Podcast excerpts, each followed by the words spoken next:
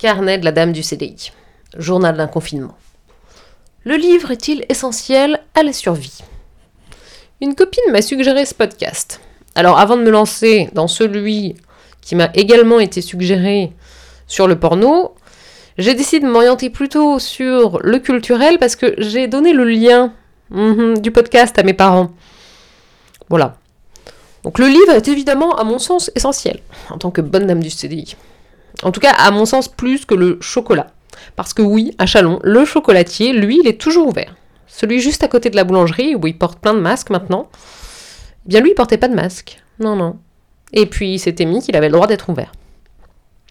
Après, je suspecte que c'est pour lutter contre les dépressions chroniques à venir. Déjà qu'il n'y a plus de courses hippiques, de tiercé, de quintet, de bingo.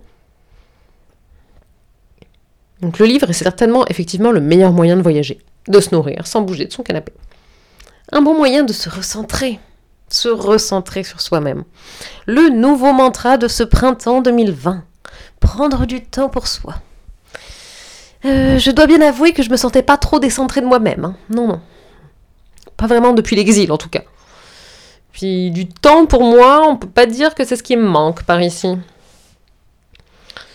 Bref, le livre est essentiel à la survie, oui, surtout en exil, tout le temps en fait.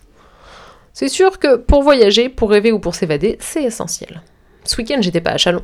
Non, non, j'étais au Kansas, à résoudre des meurtres sordides, grâce à l'autrice du roman Les Apparences. J'ai lu Les lieux sombres. Vraiment très bien d'ailleurs. Je vous le conseille. Bref, le livre est essentiel à la survie. Par contre, je pense pas qu'Amazon et la Fnac, eux, avaient besoin du corona pour s'engraisser davantage. Alors non, ne commandez pas sur Amazon. Ne commandez pas sur la FNAC. Si vraiment vous êtes en manque de livres, rendez-vous sur le site de votre médiathèque, qui a sûrement ouvert un tas de ressources en ligne. Par exemple, ce week-end, on a pu regarder un film d'horreur, Watch Out, grâce à la médiathèque. Très bon film d'horreur d'ailleurs. Point de vue original. Bref, il y a plein de livres libres de droit en ligne.